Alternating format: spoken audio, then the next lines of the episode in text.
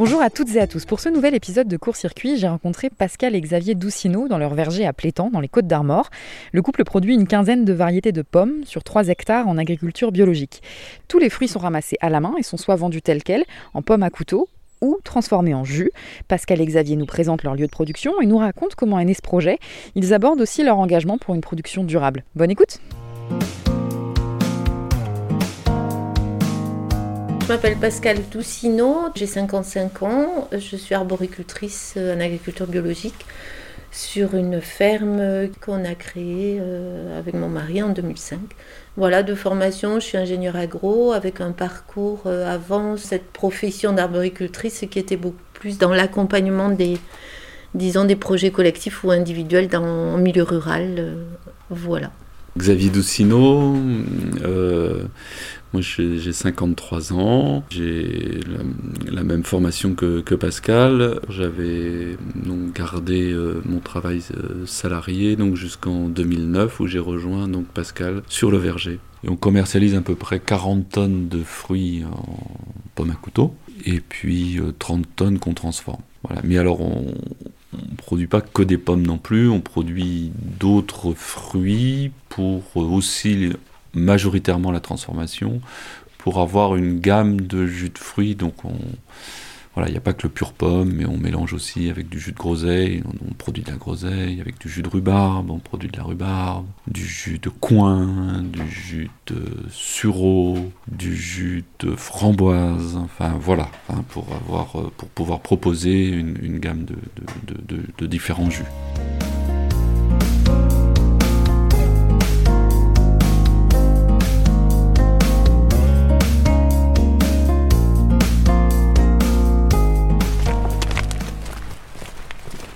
Ben là, c'est la variété Boscop qu'on est en train de cueillir euh, pour la pomme à couteau.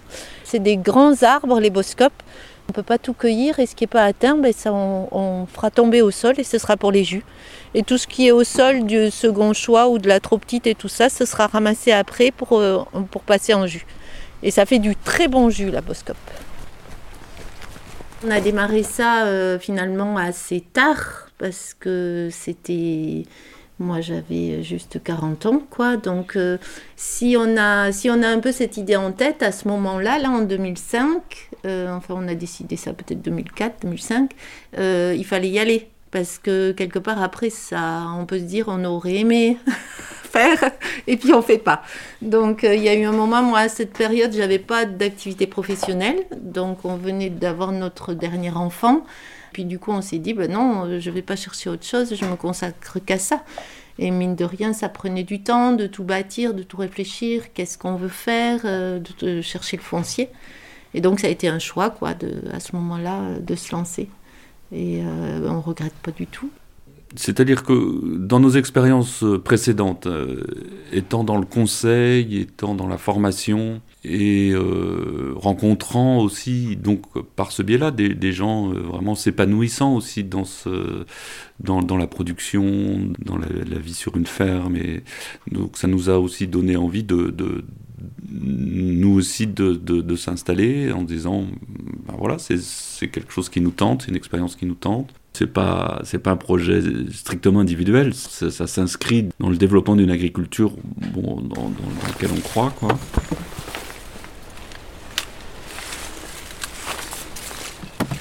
suivant les variétés, euh, là sur la Boscope, on a ces escabeaux là. Du coup, on va chercher la pomme euh, en hauteur avec ces escabeaux qui sont à 5 ou 6 marches. Mais il y a certaines variétés où on a juste besoin de cueillir à hauteur et où on ne monte pas sur des escabeaux.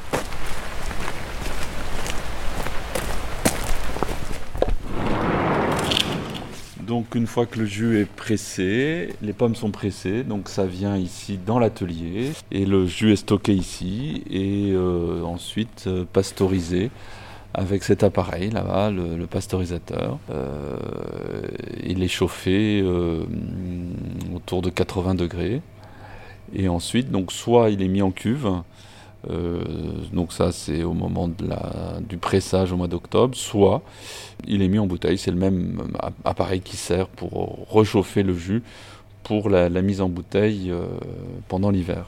Voilà.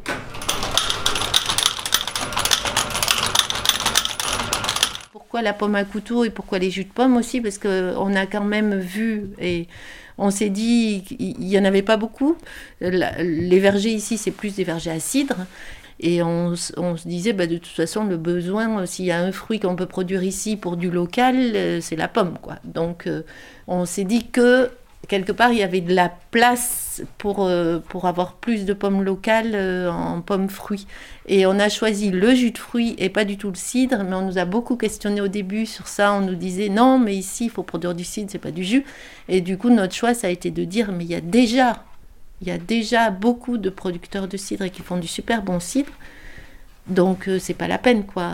En fait quand on s'installe, c'est le côté complémentaire qui est intéressant parce que sinon si c'est pour rentrer en concurrence avec euh, les autres directement.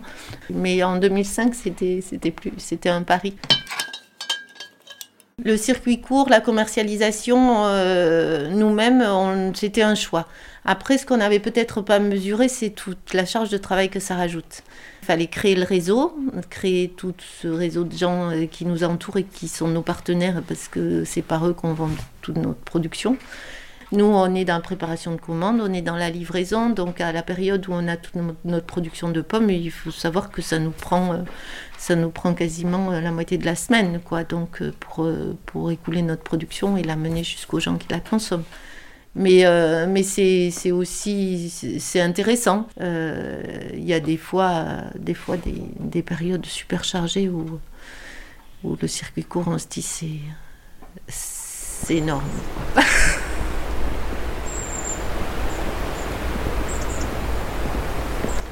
Elles sont loin. elles sont trop loin. C'est la saison où les mésanges ont commencé à se, à se regrouper en bandes. D'ailleurs, euh, plusieurs euh, espèces se, mettent ensemble. Là, c'est des mésanges à longue queue avec des mésanges bleus. Voilà, elles vont commencer bah, à, rechercher leur nourriture là, pendant à partir de maintenant, puis tout l'hiver, dans les arbres, dans les haies, dans les. Voilà, voilà. Je, suis convaincu que l'état sanitaire global du verger dépend beaucoup de l'état de l'activité biologique du sol.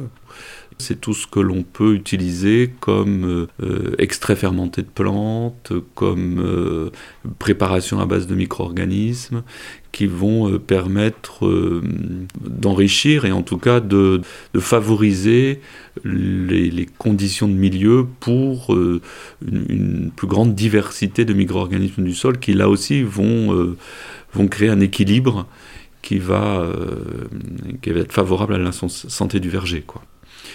Euh, et le deuxième point, c'est tout ce qu'on appelle les auxiliaires de culture, c'est-à-dire toute la, richesse de la biodiversité euh, qui fait que là aussi, les insectes que l'on qualifie de ravageurs sont contrôlés par toute une population d'autres insectes qui euh, ben, permettent en, fait d'avoir des niveaux de présence de, de, ravageurs qui sont complètement tolérables et économiquement tout à fait acceptables pour la production.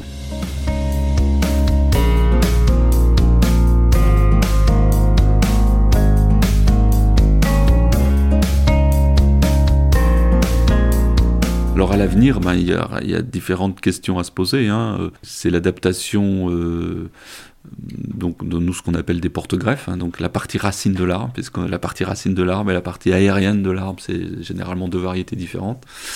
L'adaptation donc des porte-greffes à la sécheresse, ça, il y a, y a un travail à faire là-dessus, mais c'est du travail de long terme. Hein.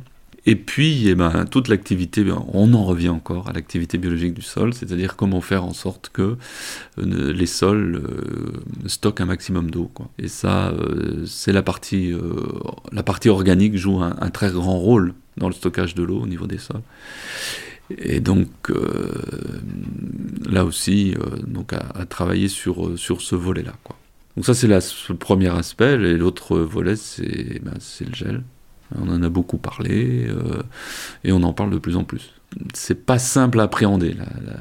La, sécheresse non plus, mais le gel est pas simple non plus à appréhender. Je sais pas si on a plus de gel qu'avant, mais en tout cas, on a des épisodes de gel qui arrivent sur des arbres qui sont plus en avance qu'ils ne l'étaient. C'est-à-dire qu'on a un démarrage de la végétation plus précoce et de ce fait une sensibilité aux épisodes de gel qui, euh, qui est plus grande. Mais là aussi, euh, alors évidemment, euh, on pense tout de suite aux, au, mode de lutte enfin, qu'on voit beaucoup là, à la télé, les, bougies anti-gel, les, tours anti-gel, les éoliennes, etc. Bon, voilà, qui, sont efficaces. La rentabilité économique, euh, elle, est bonne si, le nombre, si les épisodes de gel sont peu nombreux, mais si elles sont importantes, ça devient, euh, ça devient très très limite. Donc il faut, euh, il faut vraiment bien réfléchir à, à la nutrition des arbres, parce que là aussi, ben, plus un arbre va être en forme, et plus il va être à même d'être résistant à un épisode de gel. Donc c'est, moi je pense dans notre situation vraiment le volet sur lequel il faut qu'on travaille, plus que essayer de réchauffer le verger. Je crois que là c'est un peu peine perdue. Euh, lorsque, bah, lorsqu'on a surtout des épisodes qui se répètent. Hein. Bon, cette année, ça n'a pas été méchant, mais euh, l'année dernière, il y a eu quand même 12 nuits, je crois, euh, sur 15 jours avec des températures négatives. C'est au départ, on, part avec euh, la fleur au fusil, mais dès le troisième jour, on est sur les genoux et, euh, ça, devient, vraiment très très compliqué de lutter avec les seuls outils qui permettent d'augmenter légèrement la température du verger. C'est trop, trop difficile. L'autre grosse inquiétude, mais pour l'instant, la Bretagne a l'air d'être assez épargnée, euh, c'est les grosses tempêtes une tempête de 87 ou une tempête de 99 euh, sur le verger. Mais bon, ça, ça existait déjà. Et puis, euh, bon, voilà, c'est des événements climatiques euh, exceptionnels. Donc, on ne peut qu'espérer d'être épargné, hein, mais c'est tout, je veux dire. Puis, voilà, on sait bien qu'il y a un certain nombre d'événements naturels et pour lesquels on n'a on a, on a pas d'outils. Alors Bon, ça sert à rien de se, de se pourrir la vie en se demandant comment on réagira. Euh, voilà, bon, bah, si ça se présente, ça se présente, puis on verra bien.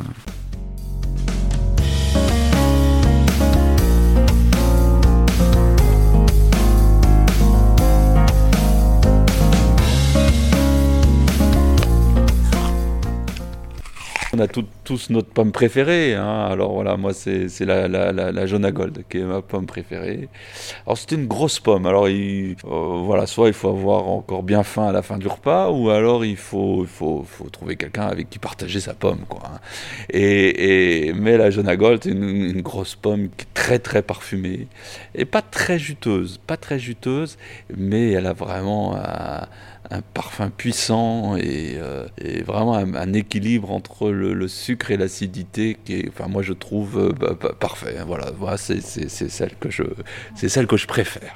Ouais, moi j'aime bien la Gold et j'aime bien aussi une autre variété qu'on a qui est de la grande famille des coques oranges qui s'appelle la Suntane. C'est pas Sainte-Anne, c'est Suntane. Et euh, elle est acidulée, parfumée, et j'aime bien cette pomme.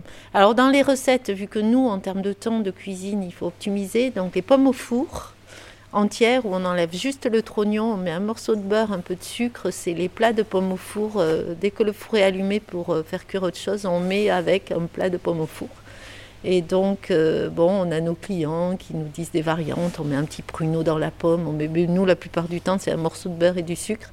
Et ça fait un bon petit dessert parce qu'en fait, la compote, elle se fait toute seule, quoi. elle se fait toute seule, la pomme entière. Et on a beaucoup de pommes où, en fait, ben, la peau se mange avec en pomme au four. C'est vu que les, la plupart de nos pommes, les peaux sont assez fines. Ça, voilà, c'est un dessert euh, rapide. Après, euh, voilà, les. Les, c'est vrai que le crumble c'est super bon, les tartes aux pommes et tout ça. Après la, pomme en, légumes aussi c'est sympa. Nous, pour qui aime le boudin, hein. la poêlée de pommes qui va avec le boudin. Alors celle qui est extra pour ça, c'est la boscope de Neveu, je trouve. Et puis des pommes au four, ça se fait aussi avec un poulet, ça se fait avec... Euh, voilà, ça se fait vraiment... Euh, ça se cuisine en plat aussi et c'est sympa, sucré salé. Euh. Merci d'avoir écouté Court Circuit. On se retrouve le mois prochain pour un nouvel épisode. À très vite.